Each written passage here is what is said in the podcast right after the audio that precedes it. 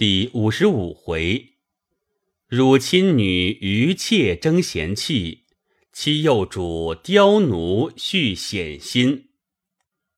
且说元宵已过，只因当今以孝治天下，木下宫中有一位太妃欠安，故各嫔妃皆为之简善卸妆，不独不能省亲。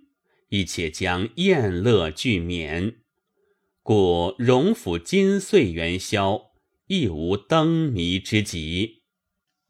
刚将年事忙过，凤姐儿便小月了，在家一月不能理事，天天两三个太医用药。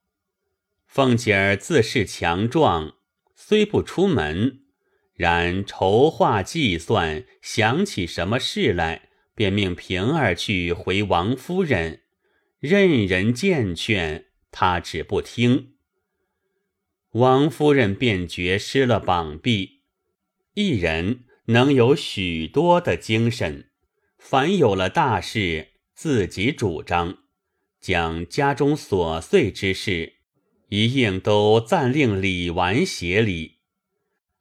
李纨是个上德不上才的，未免逞纵了下人。王夫人便命探春合同李纨裁处，只说过了一月，凤姐将息好了，仍交与他。谁知凤姐禀赋气血不足，兼年幼不知保养，平生争强斗智。心力更亏，故虽系小月，竟着实亏虚下来。一月之后，复添了夏红之症。他虽不肯说出来，众人看他面目黄瘦，便知失于调养。王夫人只令他好生服药调养，不令他操心。他自己也怕成了大症，贻笑于人，便想偷空调养，恨不得一时复旧如常。谁知一直服药调养到八九月间，才渐渐的起复过来，夏红也渐渐止了。此事后话。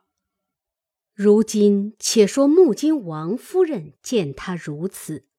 探春与李纨暂难谢事，园中人多，又恐失于照管，因又特请了宝钗来，托他各处小心。老婆子们不中用，得空吃酒斗牌，白日里睡觉，夜里斗牌，我都知道的。凤丫头在外头，他们还有个惧怕，如今他们又该取变了。好孩子，你还是个妥当人。你兄弟妹妹们又小，我又没功夫，你替我辛苦两天，照看照看。凡有想不到的事，你来告诉我，别等老太太问出来，我没话回。哪些人不好了，你只管说。他们不听，你来回我，别弄出大事来才好。宝钗听说，只得答应了。时节孟春，黛玉又犯了嗽疾，湘云亦因时气所感，亦卧病于恒芜院，一天医药不断。探春同李纨相住间隔，二人近日同事，不比往年。来往回话人等亦不便，故二人议定，每日早晨接到园门口南边的三间小花厅上去会齐办事。吃过早饭，与午错方回房。这三间厅原系预备省亲之时，种植是太监起坐之处，故省亲之后。也用不着了。每日只有婆子们上夜。如今天已和暖，不用十分修饰，只不过略略的铺陈了，便可他二人起坐。这厅上也有一匾，题着“辅仁裕德”四字，家下俗呼，皆只叫议事厅儿。如今他二人每日卯正至此，午正方散。凡一应执事媳妇等来往回话者，络绎不绝。众人先听见李纨独伴，个个心中暗喜。以为李纨素日原是个厚道、多恩无罚的，自然比凤姐儿好搪塞，便添了一个探春，也都想着不过是个未出闺阁的年轻小姐，且素日也最平和恬淡，因此都不在意，比凤姐儿前更懈怠了许多。只三四日后。几件事过手，见觉探春精细处不让凤姐，只不过是言语安静，性情和顺而已。可巧连日有王公侯伯世袭官员十几处，皆系荣宁非亲即友或世交之家，或有升迁，或有处降，或有婚丧红白等事。王夫人贺吊迎送，应酬不暇，前边更无人。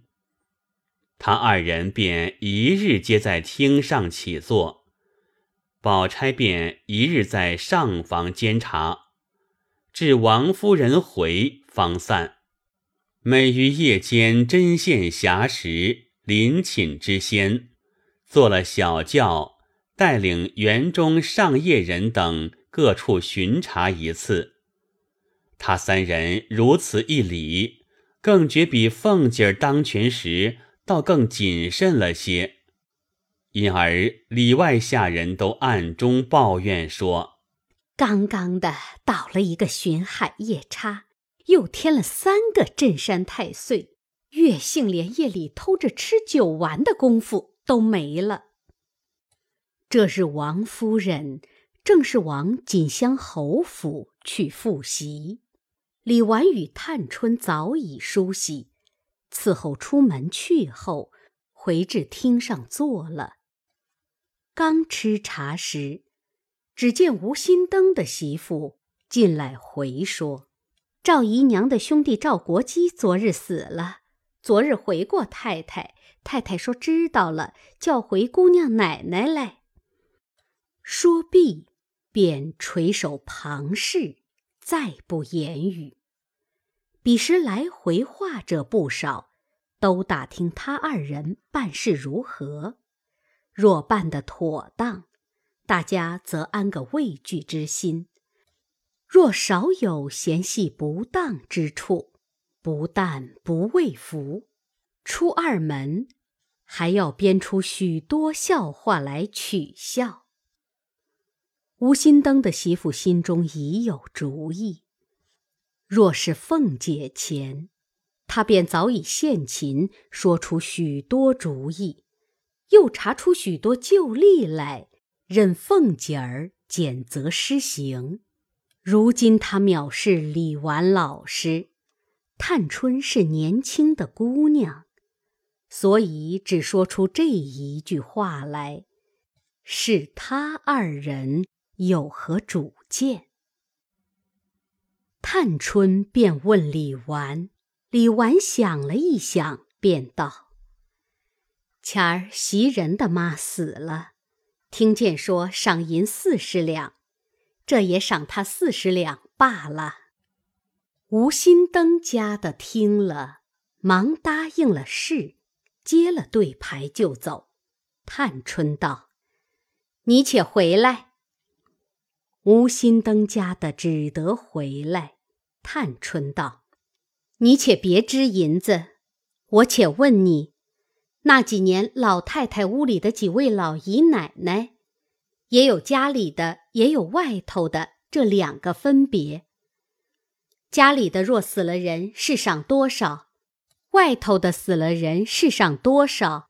你且说两个，我们听听。”一问，吴心登家的便都忘了，忙陪笑回说：“这也不是什么大事，赏多少，谁还敢争不成？”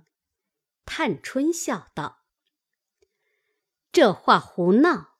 依我说，赏一百倒好。若不按例，别说你们笑话，明儿也难见你二奶奶。”吴心登家的笑道。既这么说，我查旧账去，此时却记不得。探春笑道：“呵，你办事办老了的，还记不得，倒来难我们。你素日回你二奶奶也现查去，若有这道理，凤姐姐还不算厉害，也就算是宽厚了，还不快找了来，我瞧。”再迟一日，不说你们粗心，反像我们没主意了。吴心登家的满面通红，忙转身出来，众媳妇们都伸舌头，这里又回别的事。一时，吴家的取了旧账来，探春看时，两个家里的赏过皆二十两。两个外头的皆赏过四十两，外还有两个外头的，一个赏过一百两，一个赏过六十两。这两笔底下皆注有缘故，一个是隔省迁父母之旧，外赏六十两；一个是现买葬地，外赏二十两。探春便递与李纨看了。探春便说：“给他二十两银子，把这账留下，我们细看看。”吴心登家的去了。忽见赵姨娘进来，李纨、探春忙让座。赵姨娘开口便说道：“哎呀，这屋里的人都踩下我的头去。”还罢了，姑娘，你也想一想，该替我出气才是。一面说，一面眼泪鼻涕哭起来。探春忙道：“姨娘这话说谁？我竟不解。谁踩姨娘的头？说出来，我替姨娘出气。”赵姨娘说：“姑娘现踩我。”我告诉谁？探春听说，忙站起来说道：“我并不敢。”李纨也站起来劝。赵姨娘道：“你们请坐下，听我说。我这屋里熬油似的熬了这么大年纪，又有你和你兄弟，这会子。”连袭人都不如了，我还有什么脸？连你也没脸面，别说我了。探春笑道：“哈，原来为这个，我说我并不敢犯法违礼。”一面便做了，拿账翻与赵姨娘看，又念与她听，又说道。这是祖宗手里旧规矩，人人都依着，偏我改了不成？也不但袭人，将来环儿收了外头的，自然也是同袭人一样。这原不是什么争大争小的事，讲不到有脸没脸的话上。他是太太的奴才，我是按着旧规矩办，说办得好，领祖宗的恩典，太太的恩典。若说办得不均，那是他糊涂不知福，也只好凭他抱怨去。太太连房子赏了人，我有什么有脸之处？一文不赏，我也没什么没脸之处。依我说，太太不在家，姨娘安静些养神罢了，何苦只要操心？太太满心疼我。因姨娘每每生事，几次寒心。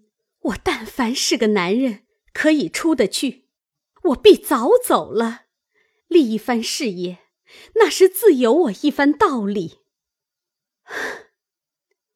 偏我是女孩家，一句多话也没有我乱说的，太太满心里都知道。如今因看重我，才叫我照管家务，还没有做一件好事。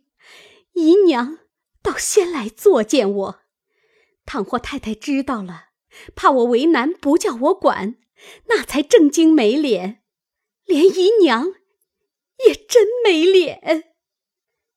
一面说，一面不禁滚下泪来。赵姨娘没了别话答对，便说道：“太太疼你，你越发拉扯拉扯我们，你只顾讨太太的疼，就把我们忘了。”探春道：“我怎么忘了？叫我怎么拉扯？这也问你们个人。”哪一个主子不疼出力得用的人？哪一个好人用人拉扯的？李纨在旁只管劝说：“姨娘别生气，也怨不得姑娘。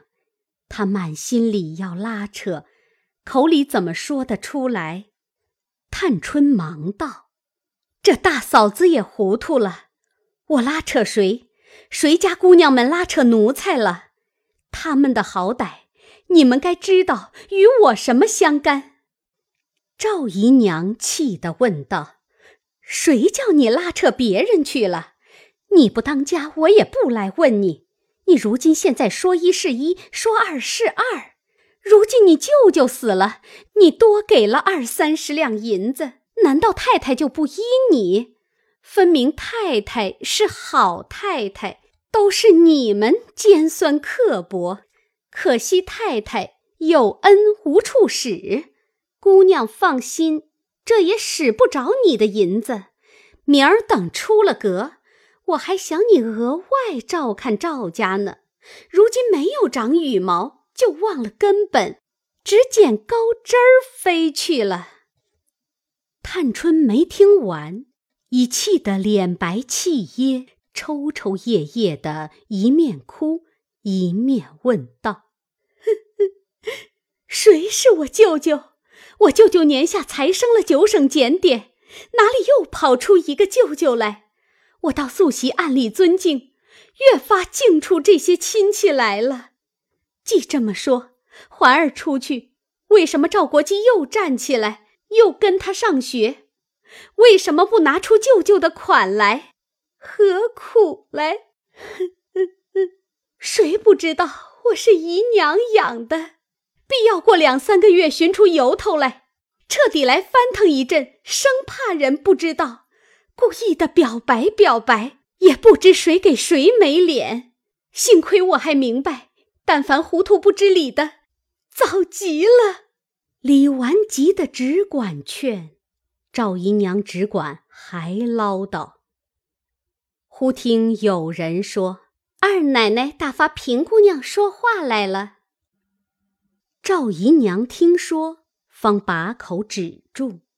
只见平儿进来，赵姨娘忙陪笑让座，又忙问：“你奶奶好些？我正要瞧去，就只没得空。”李纨见平儿进来，因问她来做什么。平儿笑道。奶奶说：“赵姨奶奶的兄弟没了，恐怕奶奶和姑娘不知有旧例。若照常例，只得二十两。如今请姑娘裁夺着，再添些也使得。”探春早已拭去泪痕，忙说道：“又好好的添什么？谁又是二十四个月养下来的？不然。”也是那出兵放马背着主子逃出命来过的人不成？你主子真个倒巧，叫我开了例，他做好人，拿着太太不心疼的钱，乐得做人情。你告诉他，我不敢添减混出主意。他添他施恩，等他好了出来，爱怎么添添去。平儿一来时已明白了对半，今听这一番话，越发会意。见探春有怒色，便不敢以往日喜乐之时相待，只一边垂首默视。时值宝钗也从上房中来，探春等忙起身让座，未及开言，又有一个媳妇进来回事，因探春才哭了，便有三四个小丫鬟捧了木盆、金帕、把镜等物来。此时探春因盘膝坐在矮板榻上。那捧盆的丫鬟走至跟前，便双膝跪下，高举木盆；那两个小丫鬟也都在旁屈膝，捧着金帕，并把净脂粉之事。平儿见戴叔不在这里，便忙上来与探春挽袖谢着，又接过一条大手巾来。将探春面前衣襟掩了，探春方伸手向面盆中灌木。那媳妇便回道：“哎，回奶奶姑娘家学里支环爷和兰哥的一年工费。”平儿先道：“你忙什么？你睁着眼看见姑娘洗脸，你不出去伺候着，先说话来。”二奶奶跟前，你也这么没眼色来着。姑娘虽然恩宽，我去回了二奶奶，只说你们眼里都没姑娘，你们都吃了亏，可别怨我。吓得那个媳妇忙陪笑道：“我我粗心了。”一面说，一面忙退出去。探春一面云脸。一面向平儿冷笑道：“哼，你迟了一步，还有可笑的，连吴姐姐这么个半老了似的，也不查清楚了，就来混我们。幸亏我们问他，他竟有脸说忘了。我说他回你主子室也忘了再找去。我料着你那主子未必有耐性等他去找。”平儿忙笑道：“他有这一次，管保腿上的筋早折了两根。姑娘别信他们，那是他们瞅着大奶奶是个菩萨，姑娘又是个腼腆小姐，固然是拖懒来混。”说着，又向门外说道：“你们只管撒野，等奶奶大安了，咱们再说。”门外的众媳妇都笑道。姑娘，你是个最明白的人。俗语说：“一人作罪一人当。”我们并不敢欺避小姐。如今小姐是娇客，若认真惹恼了，死无葬身之地。平儿冷笑道：“哼，你们明白就好了。”又陪笑向探春道：“姑娘知道，二奶奶本来事多。”哪里照看的这些，保不住不忽略。俗语说：“旁观者清。”这几年姑娘冷眼看着，或有该添该减的去处，二奶奶没行到，姑娘竟一添减。头一件，于太太的事有意；第二件，也不枉姑娘待我们奶奶的情意了。话未说完。宝钗、李纨皆笑道：“好丫头，真怨不得凤丫头偏疼她。本来无可添减的事，如今听你一说，倒要找出两件来斟酌斟酌，不辜负你这话。”探春笑道：“我一肚子气，没人杀性子，正要拿他奶奶出气去，偏他碰了来说了这些话。”叫我也没了主意了，一面说，一面叫进方才那媳妇来。问：“环爷和兰哥家学里这一年的银子，是做哪一项用的？”那媳妇便回说：“一年学里吃点心或者买纸笔，每位有八两银子的使用。”探春道：“凡爷们的使用，都是各屋里领了月钱的。环哥的是姨娘领二两。”宝玉的是老太太屋里袭人领二两，兰哥的是大奶奶屋里领，怎么学里每人又多这八两？哦，原来上学去的是为这八两银子，从今儿起把这一项捐了。平儿回去告诉你奶奶，说我的话，把这一条务必免了。平儿笑道。早就该免，旧年奶奶原说要免的，因年下忙就忘了。那个媳妇只得答应着去了。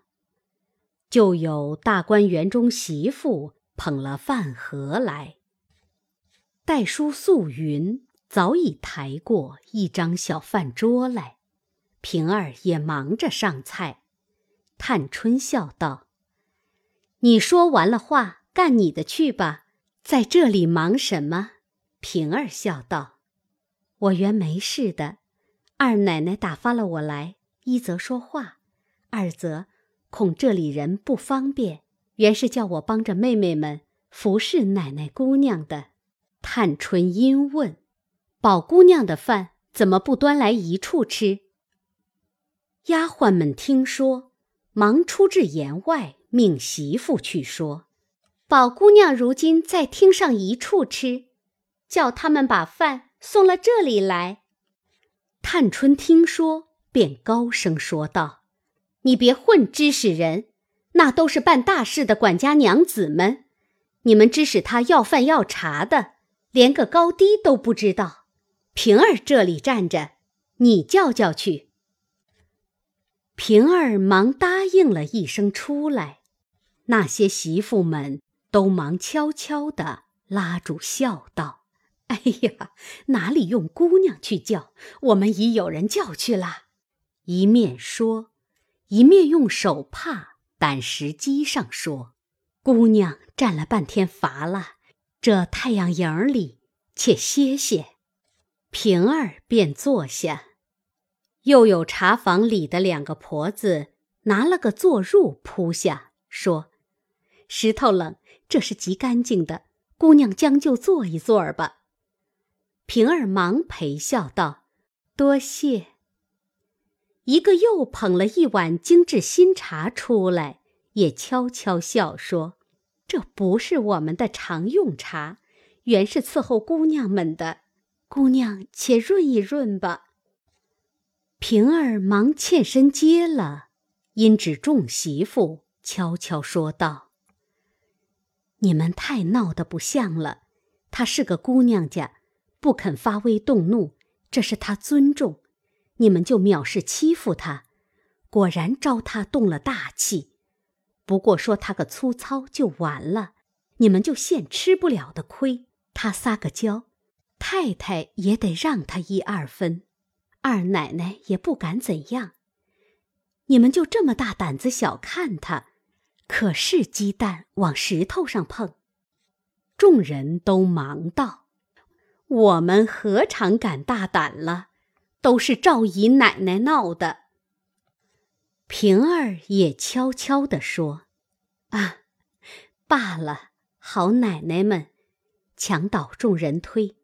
那赵姨奶奶原有些倒三不着两，有了事就都赖他。你们素日那眼里没人。”心术厉害，我这几年难道还不知道？二奶奶若是略差一点儿的，早被你们这些奶奶治倒了。饶这么着得一点空，还要难他一难，好几次没落了你们的口声。众人都道：“如何敢？”平儿道：“他厉害，你们都怕他，唯我知道。”他心里也就不算不怕你们呢。前儿我们还议论到这里，再不能一头顺尾，必有两场气生。那三姑娘虽是个姑娘，你们都横看了她。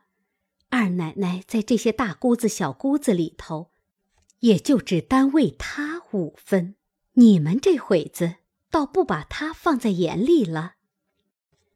正说着，只见秋文走来，众媳妇忙赶着问好，又说：“姑娘也且歇一歇，里头摆饭呢。”等撤下饭桌子，再回话去。秋文笑道：“ 哈哈，我比不得你们，我哪里等的？”说着便直要上厅去。平儿忙叫：“快回来！”秋文回头见了平儿，笑道：“哈，你又在这里充什么外围的防护？”一面回身便坐在平儿褥上。平儿巧问：“回什么？”秋文道：“问一问宝玉的月银，我们的月钱多早晚才领？”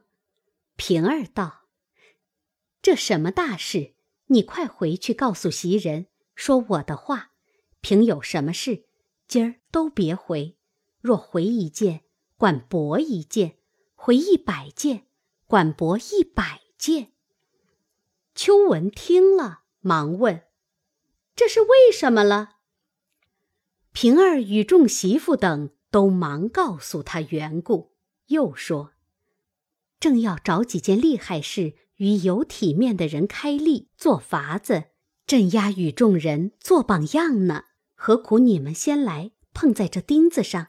你这一去说了，他们若拿你们也做一二件榜样。”又碍着老太太太太，若不拿着你们做一二件，人家又说偏一个像一个，仗着老太太太太威势的就怕，也不敢动，只拿着软的做鼻子头。你听听吧，二奶奶的事，她还要驳两件，才压得众人口声呢。秋文听了，伸舌笑道。幸而平姐姐在这里，没得臊一鼻子灰。我赶早知会他们去。说着，便起身走了。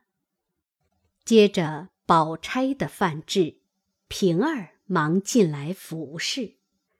那时赵姨娘已去，三人在板床上吃饭。宝钗面南，探春面西，李纨面东。众媳妇皆在廊下静候，里头只有他们紧跟常侍的丫鬟伺候，别人一概不敢擅入。这些媳妇们都悄悄地议论说：“嘿嘿嘿，大家醒事吧，别安着没良心的主意。连吴大娘才都讨了没意思，咱们又是什么有脸的？”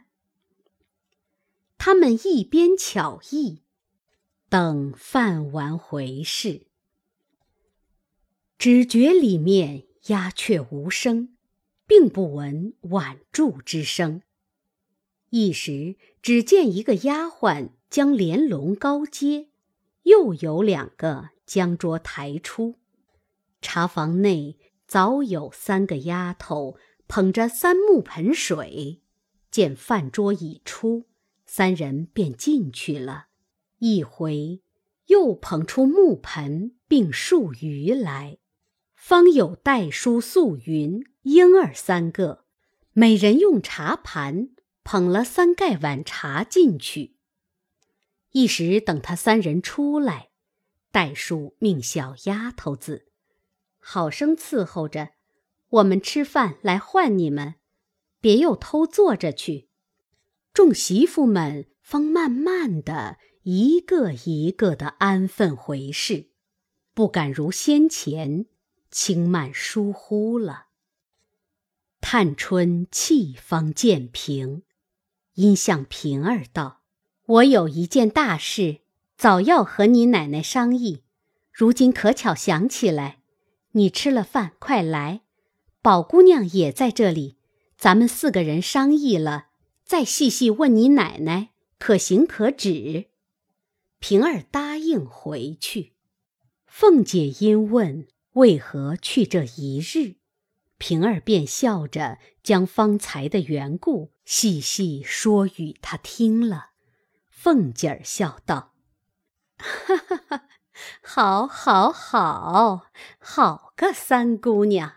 我说她不错，只可惜她命薄，没托生在太太肚里。”平儿笑道：“奶奶也说糊涂话了，她便不是太太养的，难道谁敢小看她，不与别的一样看了？”凤姐儿叹道：“哎，你哪里知道？虽然庶出一样，女儿却比不得男人。将来攀亲时，如今有一种轻狂人，先要打听姑娘是正出庶出。”多有为庶出不要的，殊不知，别说庶出，便是我们的丫头，比人家的小姐还强呢。将来不知哪个没造化的挑庶正误了事呢，也不知哪个有造化的不挑庶正的得了去。说着，又向平儿笑道：“你知道。”我这几年生了多少省俭的法子，一家子大约也没个不背地里恨我的。我如今也是骑上老虎了，虽然看破些，无奈一时也难宽放。二则家里出去的多，进来的少，凡百大小事儿，仍是照着老祖宗手里的规矩，却一年进的产业又不及先时。唉，多省俭了，外人又笑话，老太太太太也受委屈，家下人也抱怨刻薄。若不趁早料理省俭之计，再几年就都赔尽了。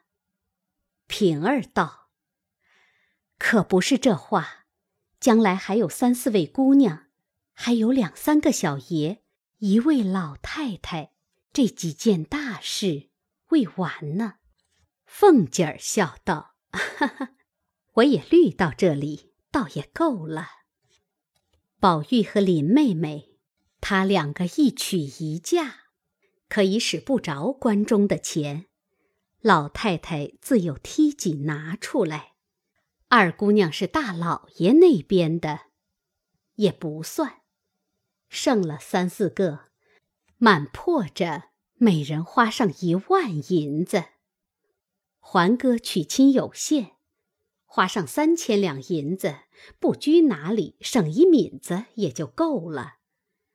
老太太是出来，一应都是全了的。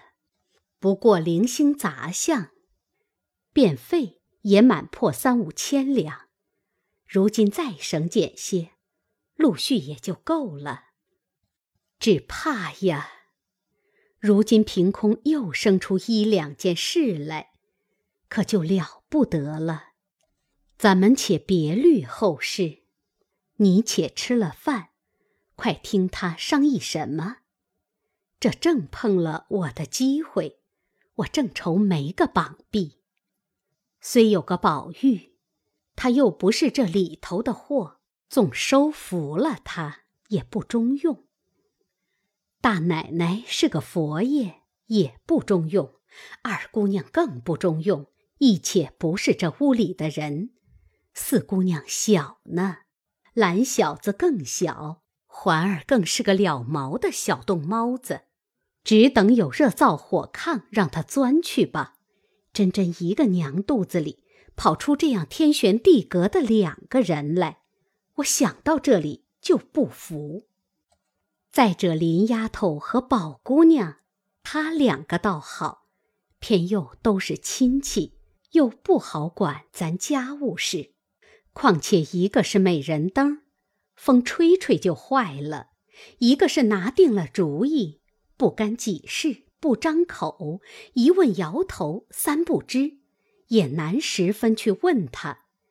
倒只剩了三姑娘一个，心里嘴里都也来的。又是咱家的正人，太太又疼他。虽然面上淡淡的，皆因是赵姨娘那老东西闹的，心里却是和宝玉一样疼呢，比不得环儿，实在令人难疼。要依我的性儿，早撵出去了。如今他既有这主意，正该和他协同，大家做个绑臂，我也不孤不独了。按正理、天理、良心上论，咱们有他这个人帮着，咱们也省些心，于太太的事也有些益。若按私心藏奸上论，我也太行毒了，也该抽头退步。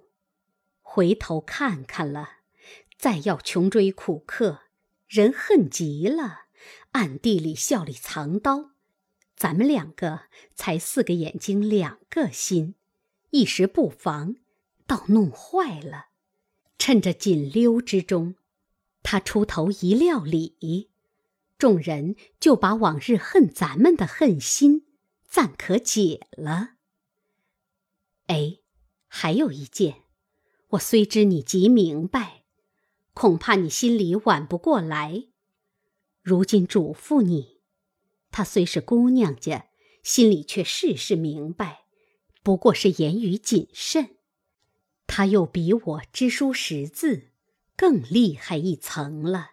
如今俗语“擒贼必先擒王”，她如今要做法开端，一定是先拿我开端。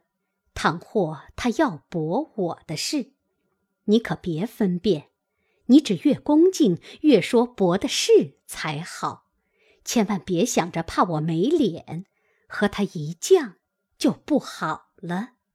平儿不等说完，便笑道：“你太把人看糊涂了，我才已经行在先，这会子又反嘱咐我。”凤姐儿笑道。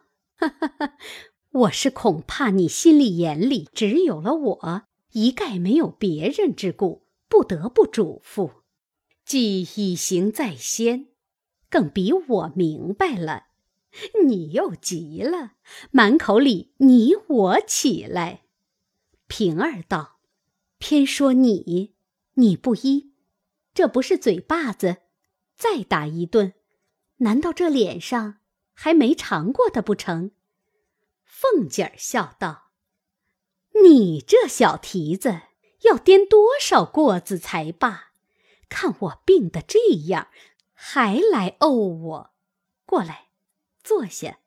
横竖没人来，咱们一处吃饭是正经。”说着，风儿等三四个小丫头子进来放小炕桌。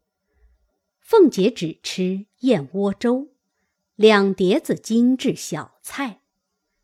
每日份例菜已暂减去，风儿便将平儿的四样份例菜端至桌上，与平儿盛了饭来。平儿屈一膝于炕沿之上，半身游立于炕下，陪着凤姐儿吃了饭，服侍数贯。数毕，嘱咐了风儿些话，方往探春处来。